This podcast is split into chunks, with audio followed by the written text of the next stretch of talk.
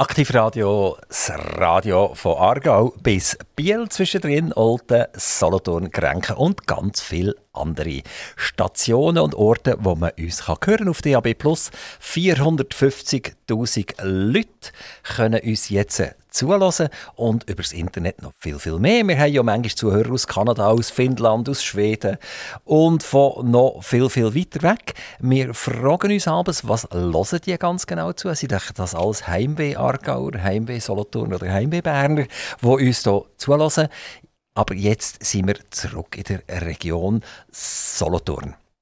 Ich habe heute zu Gast bei mir Susanne Fenk. Susanne Fenk ist Schulsozialarbeiterin und das ist jetzt so ein ganz typischer Fall. Wir wollen eben nicht nur der CEO von der 300 Mann starken Firma haben, wir wollen nicht nur den Bankdirektor haben, wir wollen nicht nur den Gemeindepräsident haben, sondern wir interessieren uns ganz stark, nämlich für unsere Basis, was läuft äh, so ab mit unseren älteren Leuten, was läuft ab mit unseren mittelalterlichen Leuten? Und was läuft ab mit den Schülern und den jungen Leuten. Und genau für das ist Susanne Fenk jetzt heute zu uns ins Studio gekommen. Ich begrüße sie ganz herzlich. begrüßen. Hallo, Susanne Fenk. Hallo zusammen. Ähm, ich freue mich, hier zu sein und ein bisschen über mein Berufsfeld und die Arbeit in Zuchwil dürfen zu erzählen. Die haben es gerade gehört, also Susanne Fenk ist Schulsozialarbeiterin in Zuchwil mit diesen Begriffen ist immer alles viel schwieriger geworden, Frau Fenk. Früher hat man noch gewusst, der ist ein Primarschüler oder der ist ein Kantischüler oder der ist ein Betzschüler oder, äh, oder der hat eine Lehre gemacht oder der ist halt ein Studium gemacht, weil er, weil er eine Matur gemacht hat. Irgendwann hat man die Maturen auseinandergenommen und hat äh, verschiedene Typen machen. Die einen sind ein bisschen mehr mathematisch und äh, weiß nicht was und die anderen ein bisschen mehr sprachlich die anderen äh, finanziell gerichtet. Also äh, es ist eigentlich immer wieder komplizierter geworden und auch in der Schule ist es mega kompliziert, überhaupt noch zu verstehen, wer geht eigentlich in welche Schule. Die erste Frage, die ich habe, Kindergarten und Primarschule, das ist immer noch so, wie es immer ist? Oder ist auch das völlig verändert? Ist es völlig anders gegenüber, sagen wir, den letzten 10, 15 Jahren? Ja, ich glaube, das ist noch relativ ähnlich. Also, die Kindergartenschüler gehen zwei Jahre eigentlich in den Kindergarten. Ähm, die, die starten mit vier, fünf, je nachdem vom Alter und kommen dann in die erste Klasse nach diesen zwei Jahren Kindergarten. Es wird viel individueller angeschaut, was ist, ähm, was sind Themen, was, was an was müssen sie arbeiten und, und, und. Aber also das fängt schon im Kindergarten fängt an? Dass man sich am einzelnen Schüler, ich weiß nicht, ob man jetzt schon von Schülern redet, annimmt und sagt, der ist ein stärker in dem und der ist ein schwächer in dem. Genau, es geht wirklich um die individuelle Förderung und zum schauen, wo steht Kind. Also das ist vor allem im Kindergarten ist da noch eine Differenz, je nachdem, was sie schon gemacht haben, wo der Schwerpunkt daheim auch gelegt wurde. Und dort schaut man wirklich, wo ist welches Kind und wo holt man es ab. Also auch für die Kindergärtnerin ist die Aufgabe eigentlich schwer geworden. Sie nicht können sagen, Kinder, jetzt sitzen wir alle im Kreis umeinander und heute Morgen machen wir das und Punkt. Genau, das ist glaube ich ein herausfordernder geworden. Es ist auch viel mehr Zusammenarbeit mit anderen Fachleuten. Also eine schulische Heilpädagogin ist auch oft in der Klasse, sowie eine DATS-Lernperson. Das ist ja Deutsch als Zusatz. Das ist wirklich so, das Kind, das daheim noch kein Deutsch hatten bis zum Kindergarten, wirklich intensiv auch während dem Kindergarten können Deutsch noch lernen Also es hat sich dort bereits viel verändert. In der Primarschule Dort war es so, dass man früher Sonderschulen hatte. Also man hat nachher die Kinder, die nicht ganz mitmögen haben, hat man ein bisschen ausgrenzt und hat seine eigene Schule hier. Ist das, glaube ich, nicht mehr der Fall? Das gibt es immer noch in einzelnen Fällen, aber wir probieren das möglichst zu vermeiden, weil man einfach auch sagt, die Kinder sollen dort in die Schule, wo sie aufwachsen, wo sie wohnen, auch rein integrativ, auch rein für das Selbstbewusstsein. Also wenn ein Kind extern in die Schule muss, ist das, das ist meistens ein Müssen. Manchmal ist es natürlich auch sinnvoll, je nach Situation. Aber man sagt eigentlich, es ist immer noch das Beste für das Kind, wenn es möglichst vor Ort, im gleichen Dorf, wo es auch in die Vereine geht, wo so am sozialen Leben kann teilnehmen kann, kann in die Schule gehen. Also der alte Primarlehrer hat in diesem Fall eine ganz andere Funktion oder eine erschwerte Funktion gegenüber dem Primarlehrer vielleicht vor 20, 30 Jahren. Er hat die Kinder können am Morgen empfangen und dann hat er allen das gleiche Blättchen ausgeteilt und hat gesagt, das machen wir jetzt heute. Äh, das ist unser Lernziel von heute und dann haben alle entsprechend gleich mitgemacht. Auch dort wird jetzt differenziert und die haben jetzt vorher die Heilpädagogin äh, erwähnt und ihr seid Schulsozialarbeiterin. Jetzt ist das für mich als einer, der schon relativ lang aus dem Schulzyklus draußen ist, ein bisschen schwierig. Was ist denn eine Schulsozialarbeiterin und was ist eine Heilpädagogin? Genau, also ich fange vielleicht mal bei der Heilpädagogin, schulischen Heilpädagogin an. Die sind vor allem für das Verhalten und das Lernen in der Schule zuständig. Die sind sehr stark auch im Unterricht integriert. Die arbeiten sehr eng und stark mit den Lehrpersonen zusammen. Es ist auch zyklusabhängig. Also zum Beispiel eine schulische Heilpädagogin ist für erste, zweite Klasse zuständig in einem Schulhaus und ist viel enger auch im Kontakt mit den einzelnen Kindern und nimmt vielleicht auch mal ein Kind raus und schaut mal ein Thema mit dem Kind an, was vielleicht noch nicht so verstanden hat oder so. Es ist auch so eine Unterstützung für, wie dir vorher gesagt die erschwerten Situationen, die sich vielleicht da gegeben hat. Viele reden nicht von erschwerten, sondern einfach anderen Situationen, die sich dadurch ergeben und eine viel engere Zusammenarbeit zwischen den Fachstellen. Meine Aufgabe ist weniger direkt im Unterricht, sondern einfach, wenn sonst Situationen vor allem vom Sozialverhalten und persönlicher Entwicklung auftauchen, Schwierigkeiten mit, mit Freunden zum Beispiel, ähm, Mobbing ist ein grosses Thema, das bei mir besprochen wird. Die Kinder dürfen im Eis zu Eis zu mir kommen, während der Schulzeit, aber auch nach der Schulzeit, je nachdem, was ihnen lieber ist. Ich arbeite aber auch eng mit den Schul ähm, Heilpädagogen zusammen, weil wir einfach auch viele Überschneidungspunkte haben oder Kinder, die zu uns kommen, die auch bei den Heilpädagogen einfach drin sind. Und dort schauen wir nach, wer macht welche Aufgabe und wer leitet den Schwerpunkt mehr. Also es ist immer wie mehr, viel mehr ein Zusammenarbeiten und nicht mehr, es gibt einfach eine Klassenlehrperson, die die ganze Klasse im Griff hat, sondern es ist wie ein ein Team, das für die Klasse zuständig wird. So wie es ein bisschen komplizierter geworden ist für mich, zum, zum, zum sehen, wer macht eigentlich was, reden wir ganz kurz über Kosten, bevor wir wieder auf Funktionen zurückkommen. Also, ich, ich jetzt wieder von, von, von 10, 20 Jahren zurück, oder? Da hat man einen Primarlehrer gehabt und der hat eine Klasse gehabt und die Kosten sind gesehen, der Primarlehrer und das Schulzimmer und vielleicht noch der Abwart. Und jetzt plötzlich äh, habe ich äh, einen Lehrer, der schafft vielleicht nur noch ein Teilpensum. Das heißt, man hat vielleicht schon zwei Ansprechpartner in einem Schulzimmer. Dann kommt der Heilpädagoge oder die Heilpädagogin dazu. Und jetzt kommt noch eine Schulsozialarbeiterin dazu. Explodieren hier die Kosten nicht ein bisschen für das Staatswesen und für das Schulwesen?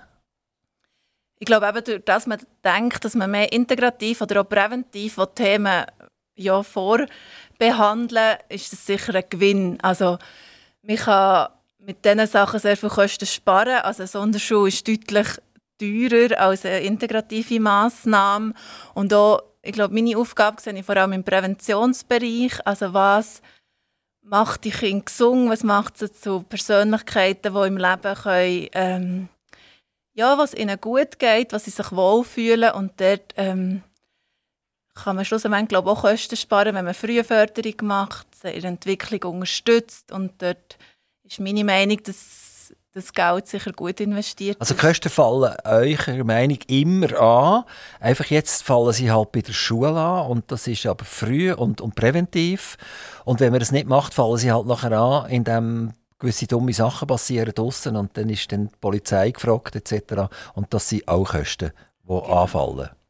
Genau, ich denke, der, also es gibt verschiedene Ansätze und ich finde, es sind viele Schulen mittlerweile bereit, auch Schulsozialarbeit einzuführen, weil es sich so etabliert hat, wo man auch gesehen hat, dass das einen Mehrwert bringt für die Schüler, die Schülerinnen sowie für die Lehrpersonen aber auch für Eltern. Also wir sind für eigentlich die drei Aufgabenbereiche zuständig Und man muss auch sagen, wir sind, also ich bin jetzt für, für vier Schulhäuser zuständig und es ist natürlich nicht alle Kinder, die das betrifft. Aber wichtig finde ich für die, die das brauchen, dass dann auch die Möglichkeit zusteht. Und es ist wirklich nicht nur für die Schüler und die Schülerinnen, sondern auch ein Coaching für die Lehrpersonen oder aber auch für Eltern, die bei erzieherischen Fragestellungen Hilfe brauchen oder Unterstützung. Das ist, glaube ich, noch so wichtig. Also es ist ein ganzes Päckchen. Äh, habt ihr überhaupt ein Büro oder, oder lauft ihr einfach in den Gängen umeinander und schaut ein bisschen zu und dann fällt noch irgendetwas auf und dann sagt ihr, äh, lieber Bruno, komm schnell mit mir mit. Ich habe mit dir ein Hühnchen zu rupfen. Oder ganz lieb, Bruno, komm doch rasch. Wir sollten rasch miteinander reden. Ähm, ich habe ein Büro, also mein Hauptbüro ist im Zaugli, das ist im Oberstufenzentrum und habe noch auf der Gemeinde auch noch ein Büro. Ähm, und in den anderen Schulhäusern so ein flexibles Büro oder ein Ort, wo ich die Besprechungen durchführen kann. Ähm, es ist, die Kinder kommen in der Regel freiwillig zu mir. Das ist ein wichtiger Ansatz von uns, weil wir finden, wenn die Kinder freiwillig zu uns kommen, ist viel mehr möglich auch. Aber können die doppeln als Büro, knock knock? Oder, oder, oder die sehen euch in der Pause irgendjemand mit jemandem schwätzen und kommen schnell vorbei und sagen, Frau Fenk, ich habe noch etwas, was ich dringend mit euch besprechen will. Da gibt es ganz viele verschiedene Wege, wie man zu uns gelangen kann. Sie haben einen Stellpartner, der Rudi Spiegel. Und wir haben in jedem Schulhaus einen Briefkasten, wo die jüngeren Kinder dürfen ein Zettel drin tun mit dem Namen und mit der Klasse. Wir möchten gerne mit euch reden. Und dann suchen wir den Kontakt. Sie dürfen aber auch über die Lehrperson jederzeit sagen, wir möchten mit der Frau Fenk oder mit dem Herrn Spiegel reden. In der Oberstufe ist Digitalisierung ein Thema. Dort ähm, sind wir bisschen moderner unterwegs. Dort tun wir auch über Teams Kontakt mit den Schülern und Schülerinnen. Das heisst, wenn jetzt unser Bruno, den wir jetzt als Beispiel genommen haben, äh, findet, der Lehrer ist ungerecht zu ihm, dann darf er das sagen und er weiß genau, das wird nie zurückgehen zum Lehrer. Der Lehrer wird es nicht erfahren, dass der Bruno sich beschwert hat über den Lehrer.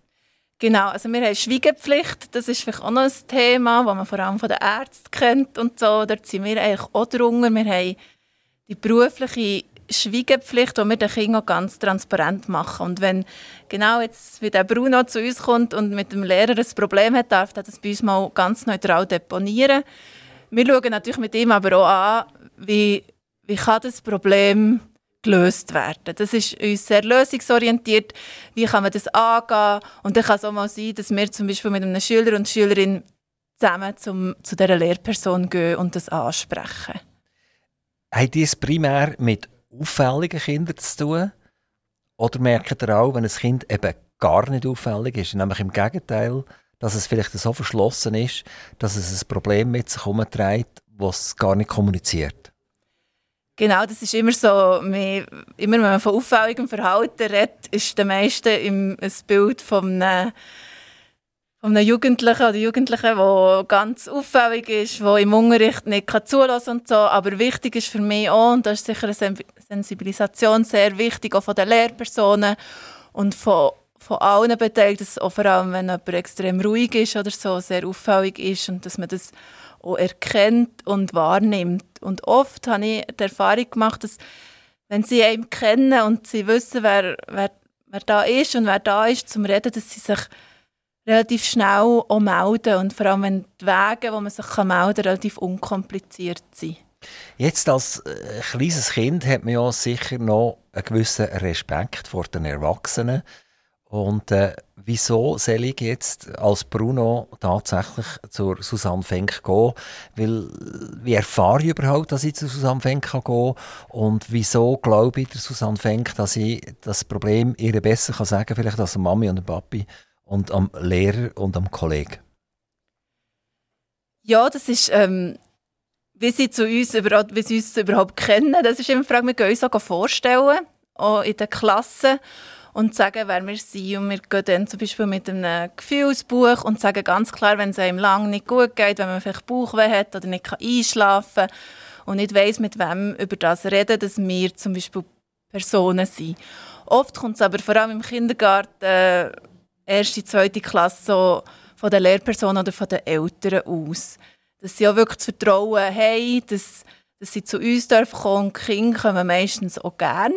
Wir sind Leute, die nicht bewerten. Also wir, wir geben ihnen keine Noten oder sagen, das ist gut und das ist schlecht. Und das hilft oft, Vertrauen aufzubauen und eben auch, dass sie dürfen freiwillig kommen Sie müssen bei uns nichts erzählen, wenn sie das nicht wollen, aber oft gibt das schon genug Atmosphäre, dass sie sich öffnen können. Das heisst also, am Anfang sind es primär die Erwachsenen, die das Gespräch anstoßen. Genau, aber es gibt auch Einzelne, die wirklich auch sagen, wenn ich zum Beispiel vorbeilaufe oder gerade auf dem Pausenplatz, wenn ich präsent bin, das ist sicher eine wichtige Zeit, wo mich ansprechen und fragen. Das bedingt natürlich, dass sie mich kennen und wissen, wer, wer ich bin. Und das hilft extrem, wenn man sich vorstellen wenn man eben präsent ist, wenn man auf dem Pausenplatz oder auch zwischendurch in Unterrichtspsych geht, dass sie auch die Möglichkeit haben, direkt uns anzusprechen. Also jetzt bin ich wieder der Bruno und komme hier auf dem Pausenplatz auf Susanne Fenk zu und äh, sage, äh, Frau Fenk, ich habe das und das Problem und dann ist die Pause vorbei und dann kommen alle Gespendli auf mich zu und sagen, hey, was bist du bei der Fenk machen? Genau, wir machen meistens ab, ähm, was der Bruno will sagen was er will erzählen wenn er zurück in die Klasse kommt. Und die Schüler und Schülerinnen sind ganz offen und erzählen das auch, warum und wieso. Und die sagen aber auch klar, ich möchte es nicht sagen. Und dann schauen wir wirklich, schauen, was, was gibt es für Möglichkeiten, was ist ein Sätzchen, das du vielleicht kannst sagen kannst, das dir hilft, aus, ja, dass das für, für das Kind auch stimmt. Und oft, also sie wissen ja, was das bei mir ist, was sie bei mir machen. Und klar, sie sind gewungrig, aber wenn ein Kind sagt, ich möchte es nicht erzählen, dann wird es oft auch akzeptiert und die Lehrpersonen wissen auch, dass das auch so darf sein und dann tun sie es vielleicht noch mit den Kindern thematisieren. Aber ich habe oft erlebt, dass das eigentlich einen sehr natürlichen Umgang hat mit, mittlerweile. Euer Beruf heisst Schulsozialarbeiterin, oder? Und vermutlich tangiert ja das Daheim Erziehung von daheim Eltern, äh, vielleicht auch Geschwister, Großeltern etc. eure Arbeit ganz genau gleich, wie das die Schule auch ist. Ähm, jetzt, wie, wie sieht das aus mit euren Kompetenzen? Also wenn ihr, wenn ihr spürt, eigentlich hat das mit dem Lehrer und dem Schulbetrieb nur sehr sekundär etwas zu tun. Wir haben es mit einem Problem zu tun, wo, wo direkt mit der Familie äh, in Zusammenhang ist. Wie geht ihr jetzt weiter? Genau, also das ist ja oft, dass das wirklich von den Kindern selber vielleicht sogar kommt. Oder ich arbeite ja sehr stark mit den Lehrpersonen zusammen. Da gibt es auch Möglichkeiten, dass ich mal an einem Elterngespräch mit dabei bin. Oft ist es auch so bei den jüngeren Kindern, dass die Eltern auch informiert sind, dass sie bei mir sind. Also das ist sehr eine transparente Arbeit zusammen und ich arbeite sehr eng und gerne mit Eltern zusammen und spreche das dann an. Auch immer aber mit der Schweigepflicht natürlich, das gilt auch, dass ich eine Schweigepflicht habe bei einem Kindergartenkind. Also dann schaue ich mit dem Kindergartenkind an, wer informieren wir jetzt, wer holen wir ins Boot, darf ich mal mit dem Mami, mit dem Papi telefonieren, was gibt es für Möglichkeiten, können wir sie mal einladen und das wird immer in, in Absprache miteinander oder auch mit Absprache mit den Lehrpersonen. Haben die Kinder manchmal nicht Angst, dass jetzt, wenn sie das Vertrauen in, in Zusammenhang gefasst haben, und das Problem kommt, jetzt sagen wir halt vom, mal vom Vater aus, hat er nicht Angst, dass wenn ihr nachher anruft, dass er noch schwierigere Zustände wird haben daheim? Ich spreche oft ab mit dem Kind, was ich darf sagen und was ich werde sagen. Ich auch schon, gehabt, dass ein Kind dabei war beim Telefonat oder so. Und das ist, glaube ich, extrem wichtig, dass sie das Vertrauen auch nicht verlieren. Also ich sage nur das den Eltern, was wir zusammen besprochen haben und ich sage dann auch, was, wir mit den, was ich mit den Eltern am Telefon habe abgemacht Das hilft extrem und manchmal sind die Kinder auch noch nicht bereit, dass man das mit den Eltern bespricht, dann braucht es vielleicht noch etwas anderes. Dann tut ihr das auch respektieren. Also wenn das Kind sagt, Mami, Papi, bitte nicht involvieren, dann respektiert ihr das? Genau, also es gibt wirklich Zeit, dass das manchmal noch gerade nicht der Fall ist. Meistens ist es mit einer gewissen Zeit möglich, die Eltern ins Boot zu holen, wenn sie wirklich direkt involviert sind und auch zur Lösung beitragen. Genau. Was ist so etwas, wo dir sagt, das kann ich jetzt nicht mehr selber machen, also jetzt kann ich das nicht mehr handeln, es muss eine Stufe weitergehen, geht es zu einer anderen Stufe Sozialarbeit oder, oder geht es vielleicht sogar zur Polizei oder wer ist die nächste Stufe so, wenn, wenn ihr an ein gröbes Problem herkommt? Genau, das ist sicher wichtig, der Austausch mit meinem Stellpartner, mit dem Rudi Spiegel, wo wir auch solche Sachen besprechen. Also, wo sind wir gerade dran, wo stehen wir an, wo wissen wir gerade nicht, sind wir gar nicht sicher, sind wir noch die richtigen Personen. Wir sagen auch, dass wir eigentlich relativ kurzfristig eine Lösung sind. Also oft länger zwei bis fünf Besprechungen mit dem Kind aus, dass sich die Problematik so ein bisschen entschärft hat. Wenn wir merken, es wird eine eine langfristigere Sache und ein längeres Thema, dann probieren wir wirklich andere Stellen zu involvieren mit der Zusammenarbeit, eben wie vorher gesagt, mit den Schülern und Schülerinnen, zu schauen, braucht es eine Lehrperson, es gibt auch den schulpsychologischen Dienst, Kinder- und Jugendpsychiatrie und, und, und, wo man dann mit ins Boot holen kann. Dort ist aber immer eigentlich wichtig, dass die Eltern dort im Boot sind. Also wir können nicht irgendwie etwas installieren, was die Eltern nicht, nicht wissen. Genau. Die hat einen Ausbildungsweg hinter euch und der hat ganz anders angefangen. Erzählt ihr uns ein bisschen darüber, was für eine Lehre das ihr gemacht habt als Jugendliche, als Anfängerin? Ja, genau. Also ich habe normal ähm, die Schulzeit abgeschlossen. Ich bin nicht sonderlich gerne in der Schule. Ich habe gewusst, nach der 9. Klasse werde ich möglichst können arbeiten, möglichst wenig Schule und habe mich darum für einen Weg als Malerin entschieden. Also ich habe Berufslehre als Malerin gemacht, eine dreijährige Lehre, genau. Und äh, dort seid ihr im Haus gesehen und außen am Haus an der Fassade ihr mit Haufen Werkstoff zu tun gehabt. Ist das etwas, was euch heute noch begleitet? Ich denke, der Unterschied zu, zu jetzt ist oft, als Malerin hat man das Produkt, man hat die Aufgabe, man weiß, was man durch den Tag gemacht hat. Man sieht dann auch ganz klar das Produkt, das man hergestellt hat und das man gemacht hat. Genau, wir sind, ich war auch viel bei Wind und Wetter draußen. Es hat mir sicher in dieser Zeit extrem viel gelernt und ich glaube auch zu dem gemacht, wo ich schlussendlich bin. Der Zugang zu den Jugendlichen ist schon ganz anderer durch, durch glaube meine Geschichte. Genau.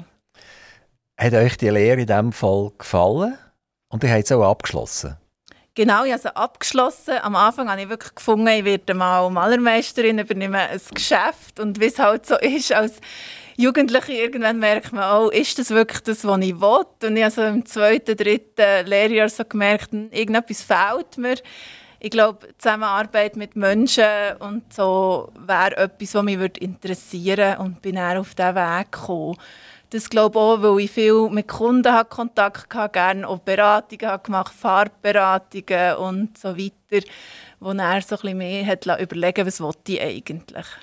Und dann ist der Moment gekommen, wo der eurem Chef gesagt hat, nach der Lehre mache ich nicht mehr weiter, ich gehe. Ist der sehr enttäuscht gewesen? Ja, das müssen wir ihn, glaube ich, fragen.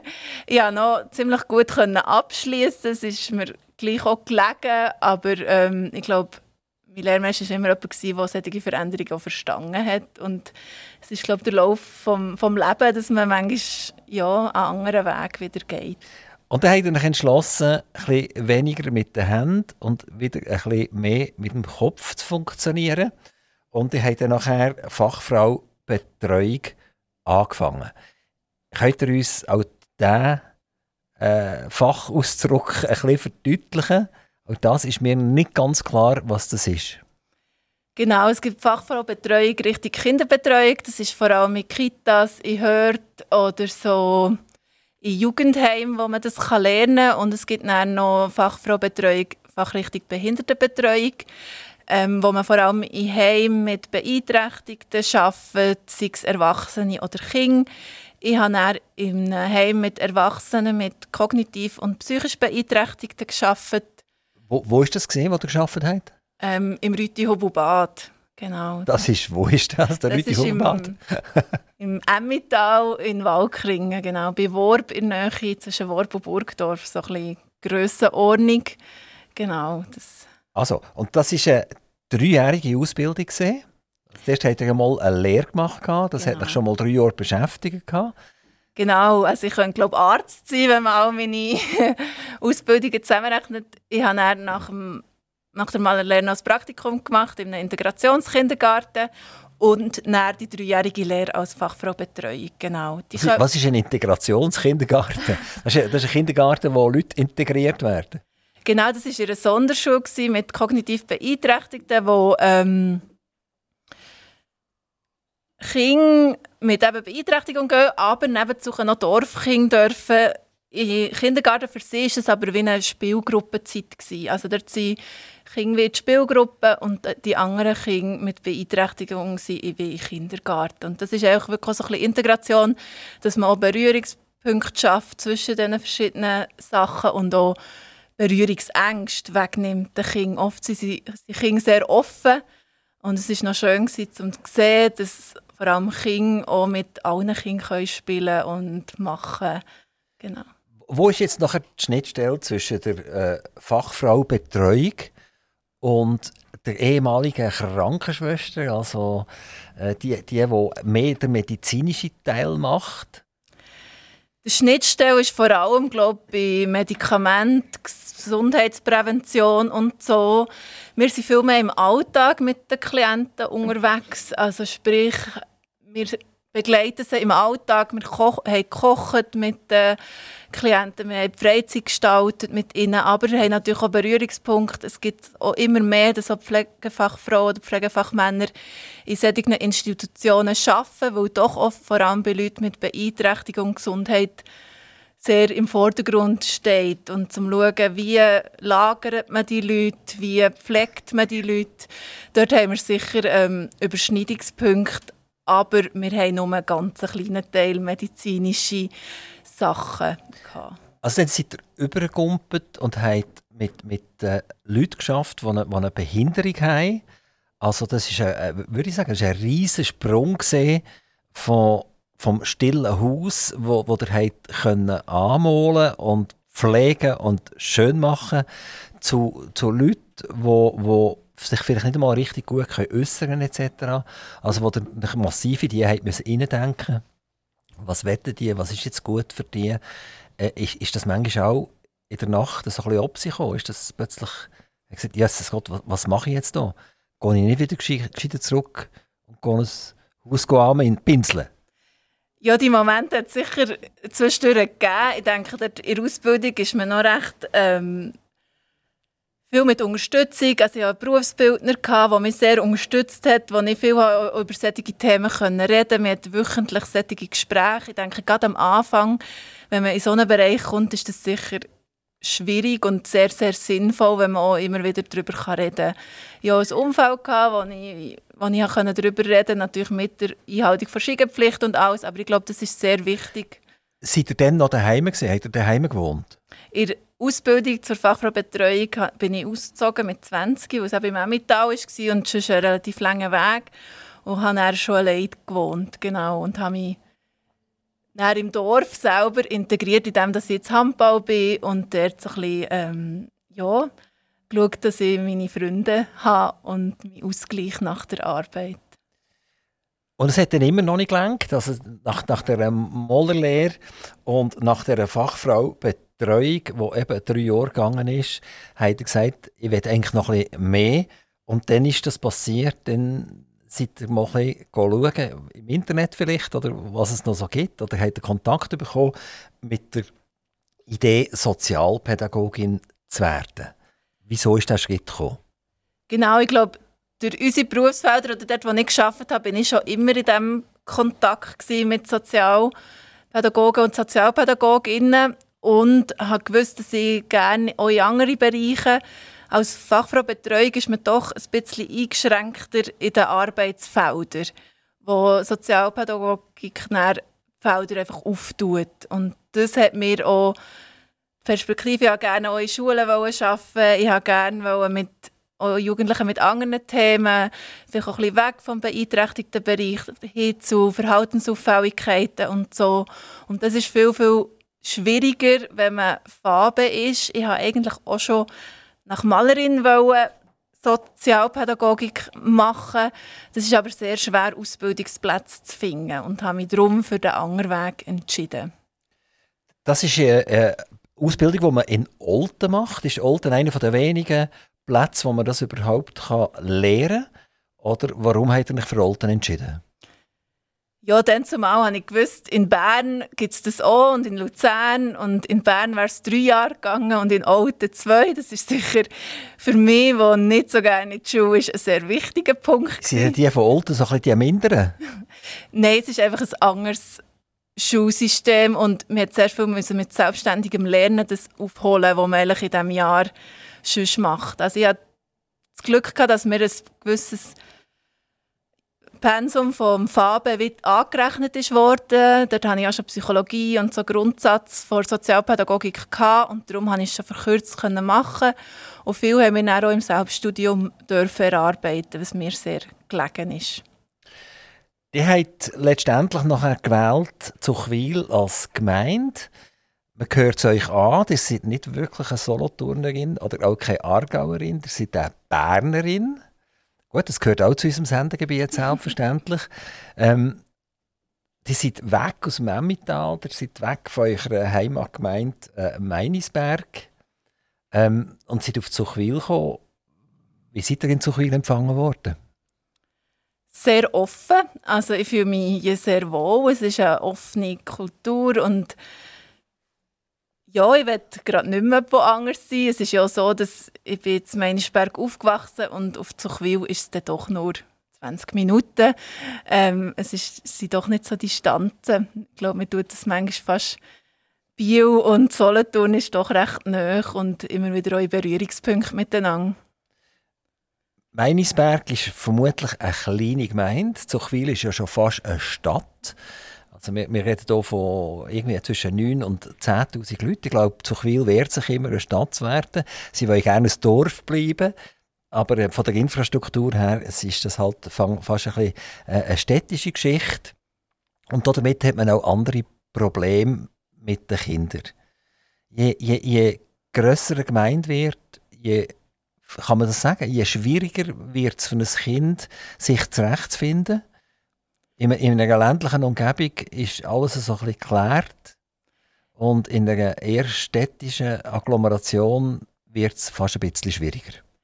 Das würde ich glaube so nicht sagen. Ich glaube, durch das, dass Zuchwil auch her schaut und sagt, eben, wir brauchen vielleicht eine Schulsozialarbeit, wir wollen, dass sich die Kinder und die Jugendlichen hier wohlfühlen, finde ich, haben vielleicht fast Städte, also Kinder, die fast in einer Stadt aufwachsen, fast die besseren Voraussetzungen vielleicht auch, oder andere. Und ich glaube, das ist immer die Frage, wie reagiert man auf die Umstände und wie reagiert das Umfeld auf die Umstände. Aber ich glaube, es haben alle schlussendlich eine Chance und ich würde jetzt nicht, es gibt immer Vor- und Nachteile und es ist sehr schwierig, das abzuschätzen.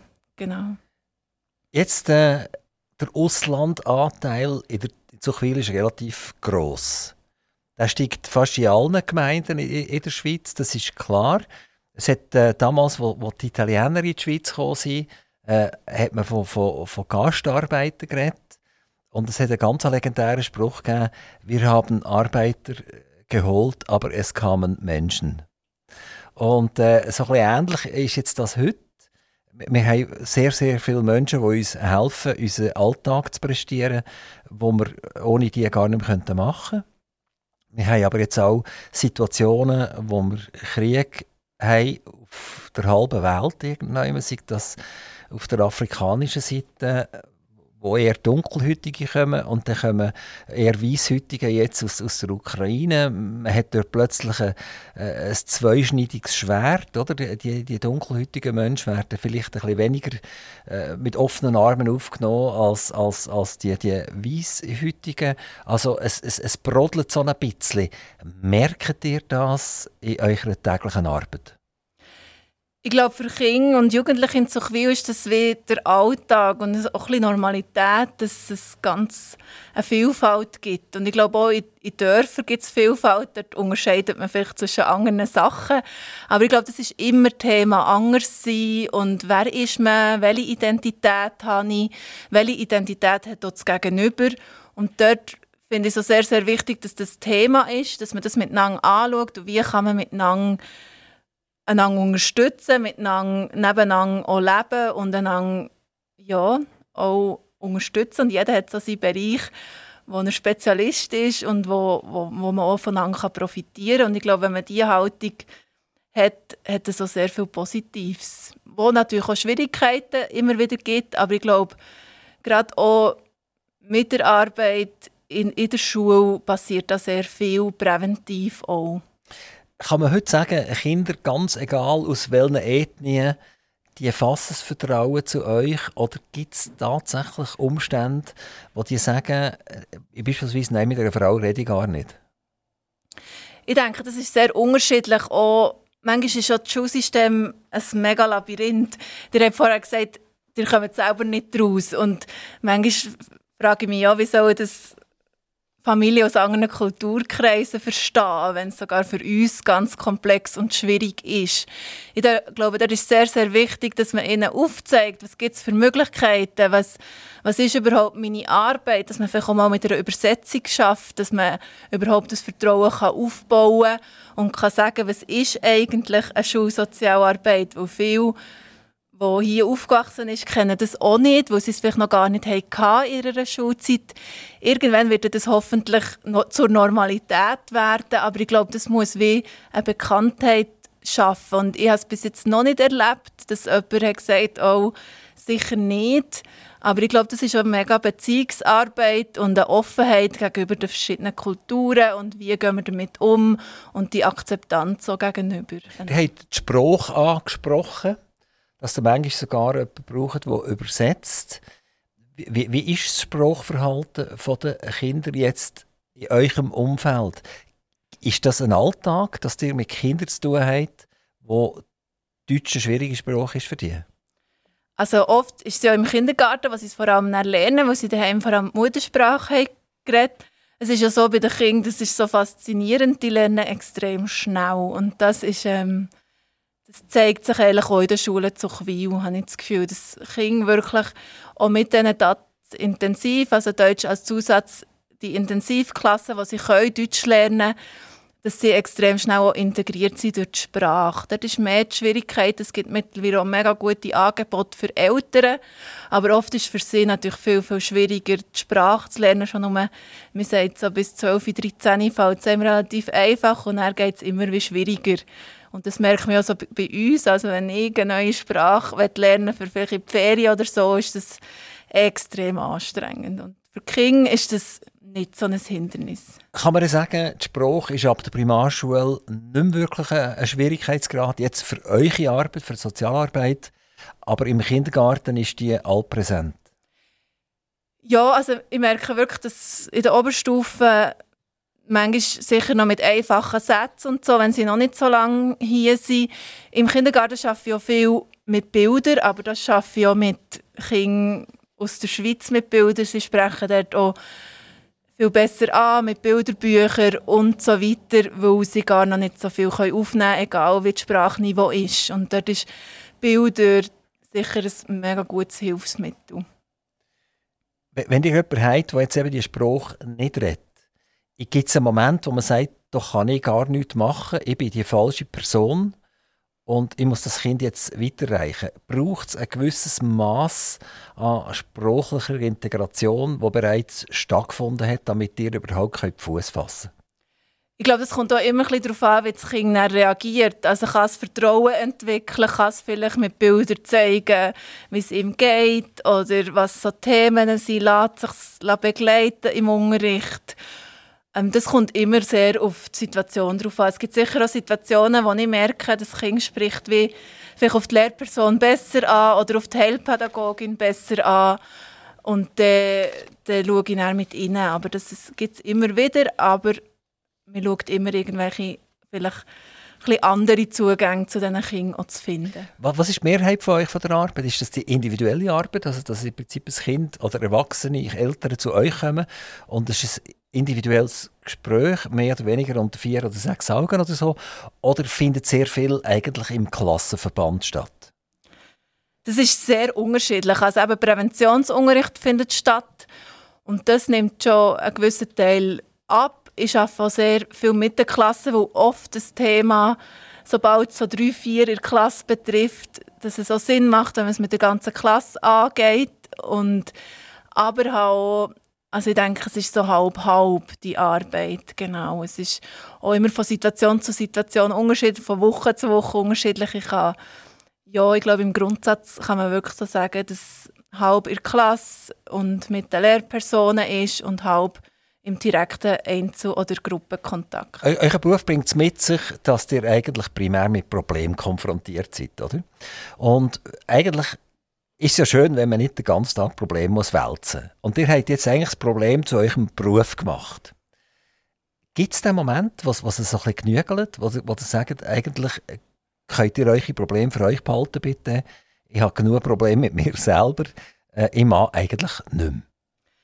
Das hat es bis jetzt noch nicht gegeben, nein. Also ich sage auch immer, es ist zwar ein Problem, aber wir suchen nach Lösungen. Und da ist vielleicht das Problem auch gar nicht mehr so im Vordergrund, sondern wie kommen wir zur Lösung? Und das sind meistens so mega spannende Prozesse. Und ich denke, mein Beruf ist schon nur sehr abwechslungsweise, weil es ganz viele Individuen hat in diesen Schulen und auch mit Eltern, mit Lehrpersonen, aber auch eine Situation im Kindergarten ist ganz, ganz anders als eine Situation in der Oberstufe und die Abwechslung hilft mir, glaube ich, auch und wieder immer neu können zu reagieren und auch und es gibt auch ganz viele schöne Momente. Also, wenn man in eine Klasse geht und sie wirklich zurückmelden, das funktioniert und das Mobbing ist aufgehebt und wir haben es wieder gut zusammen, das gibt einem auch ganz viel Freude. Die, Kinder im Kindergarten haben gesagt, das fängt mit 4, 5 Fotos an.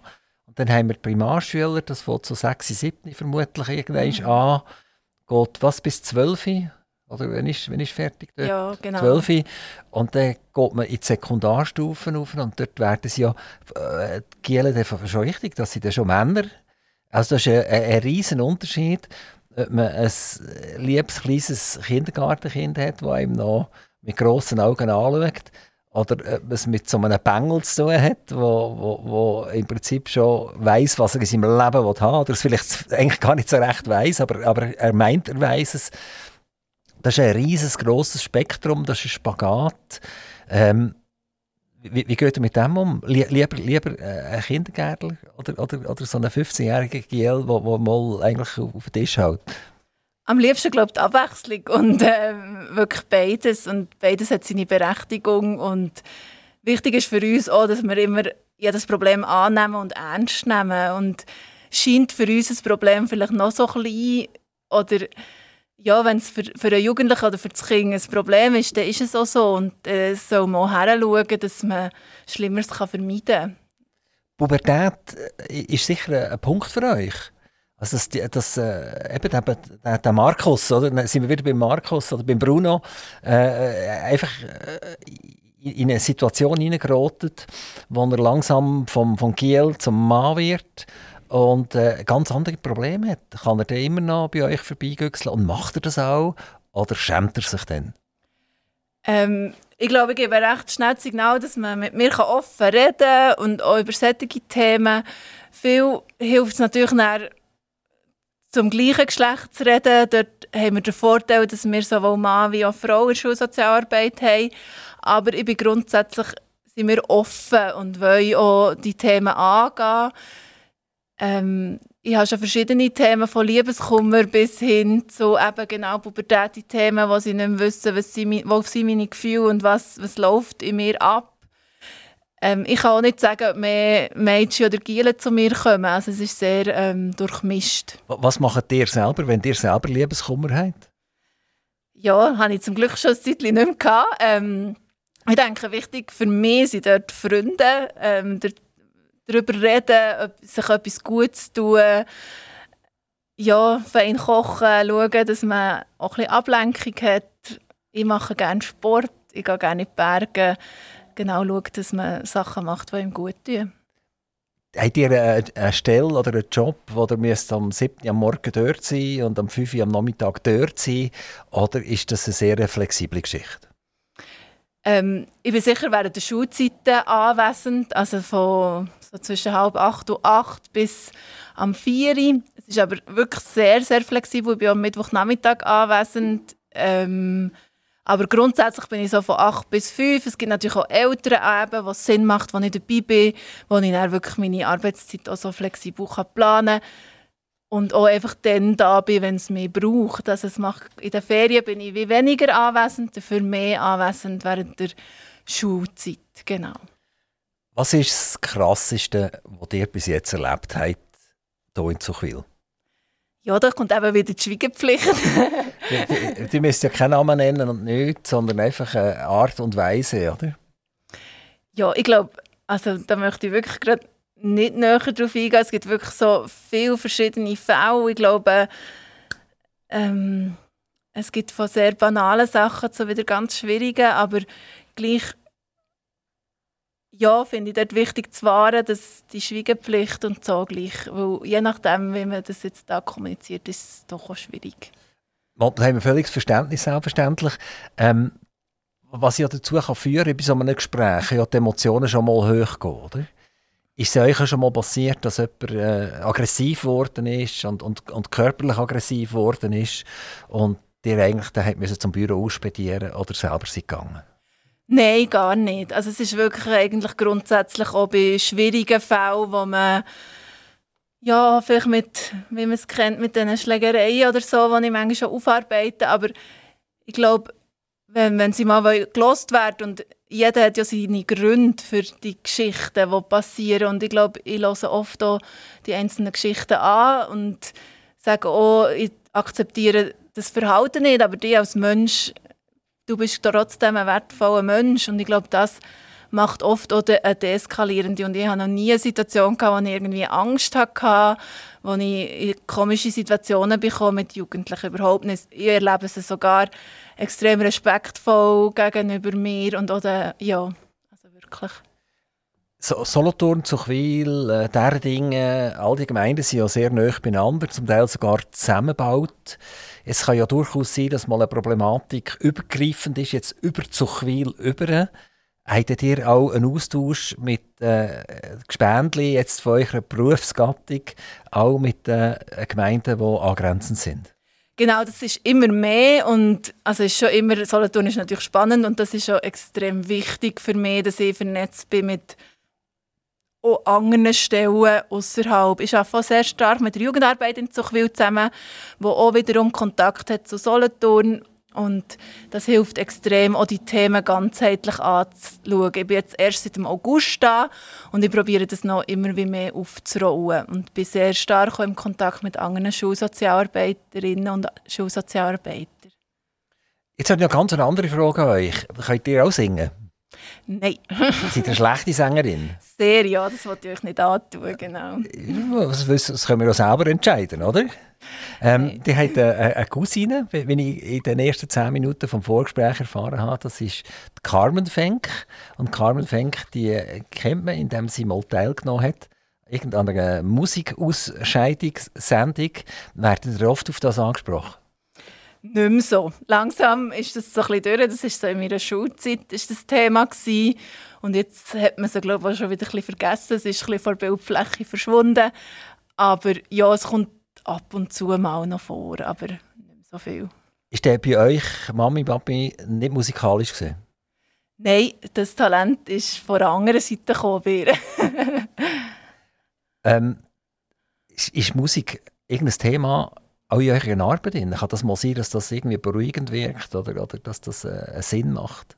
Auf jeden Fall. Also ich denke, X-Kanal, ich habe schon mit Rap-Liedern gewisse Sachen thematisiert mit den Jugendlichen, dass man zum Beispiel mal ein Lied von, von einem Rapper, der aktuell ist, ablädt und vielleicht dort wird oft auch Drogenthematik oder so diskutiert und einfach so ein bisschen hinterfragen, wisst ihr, was das bedeutet und so weiter genau. Aber Drogen ist äh, Primarschule, das ist kein Thema mehr, oder? Also vielleicht präventiv, aber, genau, nicht, präventiv. aber nicht, dass das geschluckt wird oder so. Nein, und ich glaube auch im Oberstufenbereich ist es sehr, sehr ein geringer Teil, aber wichtig gleich zum Sensibilisieren.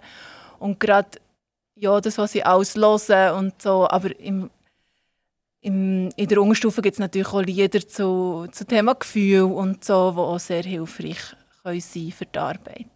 Ist Drogenthematik, wo fängt denn die an? Also irgendwann, äh, es werden ja doch Drogen geschluckt. Ich glaube, Und Haupt, irgendwann kommt das? Ich glaube, die Hauptzeit ist vor allem nach der Schulzeit. Aber gleich finde ich, es ist ein wichtiger Teil, um zu sehen, wie können wir präventiv auf das reagieren, dass es gar nicht so weit kommt. Frau Wenk, die sind hier in Zuchwil äh, als schaffende Person, die wohnen aber selber in Büren an der Aaren, also im, die sind dem Kanton Bern treu geblieben. Wie, sieht es aus, die weitere Zukunft? Ist Zuchwil euch ein Arbeitsplatz, der bleibt? Oder, oder tut ihr hier mit eurem Berner Dialekt manchmal schon wieder so ein bisschen ins Bernische überschauen? Nein, ich denke, ich bin sehr wohl hier in Zuchwil und eben auch, ich bin gerne nicht ich glaube, Arbeiten und Wohnen am gleichen Ort in diesem Bereich ist relativ schwierig, um eine Work-Life-Balance zu finden. Darum ähm, ja, bin ich sehr wohl in Zuchwil und wohne tue im Moment Büren. Was sich da ändert, das wird sich zeigen. Genau. Wenn ihr jetzt einen Wunsch äußern, das kann familiärer Natur sein, das kann vielleicht auch Patrick Marti, euer Chef, Ober, Ober, Oberchef oder Gemeindepräsident sein, es kann innerhalb von eurer Schulorganisation sein, das kann, äh, wie gesagt, familiär sein, etc. Dann dürft ihr das jetzt äußern. Ähm, ich lasse unseren Jingle schnell ab. Dann habt ihr ein paar Sekunden Zeit, um euch das zu überlegen, was ihr euch eigentlich würdet wünschen Und je persönlicher der Wunsch ist, je mehr äh, werden wir alle an euch denken und versuchen, den zu erfüllen. Bei mir am Mikrofon Susanne Fenk. Susanne Fenk ist Sozialarbeiterin, aber eine spezielle Sozialarbeiterin, eine Schulsozialarbeiterin, ist tätig in der Gemeinde Zuchwil.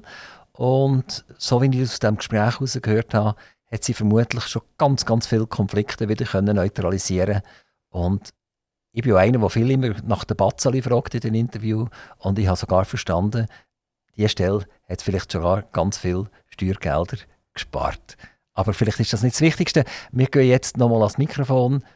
Susanne Fenk tut euch Ihren Wunsch präsentieren.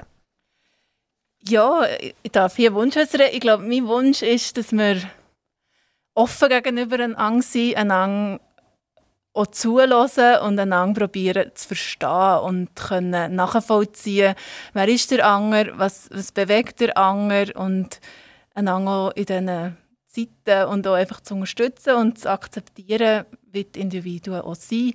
Ich finde das ein sehr wichtiger Teil in meiner Arbeit. Es hilft mir extrem, meine Arbeit auch auszuüben und ja, ich hoffe, etwas zu bewirken und dass auch die Leute sich gehört fühlen und auch, ja, dass man offen wertschätzend gegeneinander übertritt. Also hat er, glaube ich, ein Hauptthema, das wir gerade noch mal eine Stunde können anhängen können. Man sollte einander zulassen. Und nicht nur zulassen, sondern eigentlich auch hören. Ja, ich glaube, dann auch probieren zu verstehen, wo ich kann dir zulassen und vielleicht meine eigenen Bilder, aber ein bisschen probieren zu verstehen, was, was ist denn wirklich dort dahinter und vielleicht auch nachher zu fragen, wie ich das richtig verstanden habe. Ich glaube, das wäre wichtig. Susanne Denk, wir versprechen euch, dass alle im Sendegebiet von Aktivradio einander gegenseitig mehr zulassen und nicht nur wie ein Schnellzug beim einen Ohr rein und beim anderen wieder raus, sondern dass wir uns auch gegenseitig verstehen und damit ganz vielen Konflikten aus dem Weg gehen. Vielen herzlichen Dank, dass Sie zu uns besuchen sind. Ich freue mich vielleicht in ein paar Monaten uns nochmal dürfen zu treffen, dass ihr mir mehr könnt erzählen könnt, wie eure Aktivitäten gefruchtet haben. Ähm, herzlichen Dank, liebe Grüße an alle in eurem Umfeld von Aktivradio.